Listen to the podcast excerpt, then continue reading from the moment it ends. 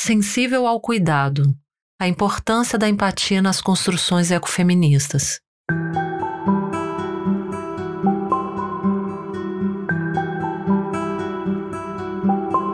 Ecofeminismo Mulheres e Natureza é uma série de artigos que busca discutir a importância da conexão das mulheres com os seres não humanos e o meio ambiente.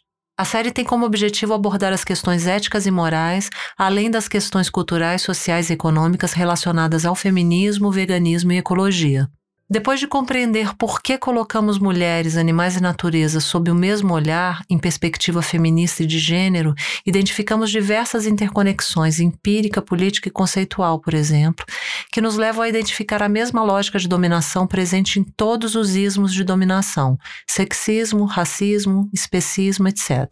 A partir do momento no qual se percebe essa lógica que permeia as diferentes formas de opressão, somos chamados a buscar a coerência entre os diversos movimentos e direitos, seja para humanos ou outros que não humanos. Por isso, a filosofia ecofeminista busca, no campo da ética, uma proposta que deve guiar moralmente nossas relações intra e interespécies. Nesse caminho, encontramos a ética sensível ao cuidado, cunhada pela filósofa ecofeminista Karen J. Warren. Contudo, antes de chegar nela, é preciso entender em que contexto se insere a ética do cuidado?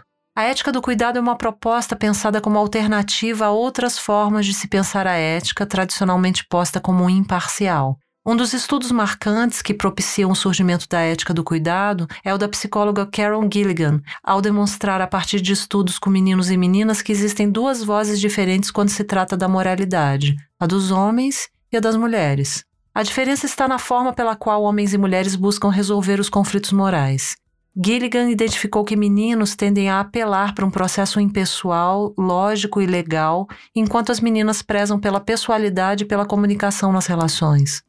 Ambos, meninos e meninas, reconhecem a necessidade de chegar a um acordo, mas os termos são diferentes.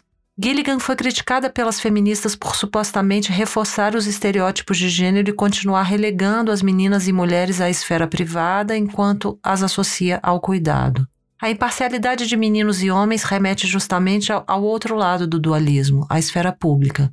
Contudo, Gilligan se afasta desse binarismo determinista e defende que o desenvolvimento moral de homens e mulheres pode integrar direitos e responsabilidades em virtude de descoberta da complementaridade de ambos.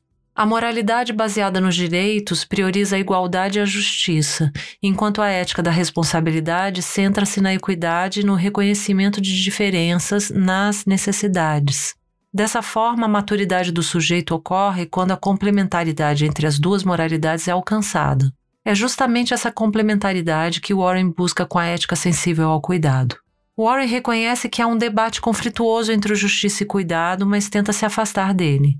O que ela propõe é que cada situação irá determinar qual princípio será moralmente adequado: o racional, imparcial e desinteressado, ou o cuidado e a amizade, por exemplo. Qual princípio é adequado para cada contexto depende do atendimento da condição das práticas de cuidado.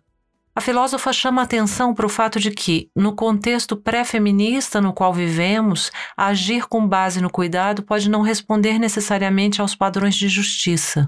Nesse sentido, as práticas de cuidado devem orientar a decisão no sentido de manter, promover e aumentar o bem-estar das partes relevantes ou, ao menos, não lhes causar danos desnecessários. Ao ressaltar que nem todos os conflitos podem ser resolvidos racionalmente sem que haja perda de valor, Warren nos mostra também que, mesmo decisões racionalmente orientadas, podem não significar necessariamente a melhor decisão para quem a tomou, se não forem considerados os fatores emocionais parciais. Por isso, Warren entende que a moralidade não deve ser resumida à resolução de conflitos. Ela também mostra que as práticas do cuidado podem auxiliar na prevenção de conflitos, por incluir a observação das realidades local e histórica das situações morais. Dessa maneira, a empatia alcança um lugar fundamental na construção dessas novas relações ecofeministas. A empatia passa a ser uma habilidade que permite perceber a situação de vulnerabilidade da outra e do outro, e a partir da qual se busca a orientação de qual é a atitude moralmente correta em determinada situação. Nesse sentido, o universalismo reside na necessidade de cada caso ser analisado em seu próprio contexto, fazendo com que o tratamento igual, em quaisquer circunstâncias, é o que possa vir a ser injusto. Na ética sensível ao cuidado, a empatia tem uma relação estreita com respeito à igualdade e às diferenças.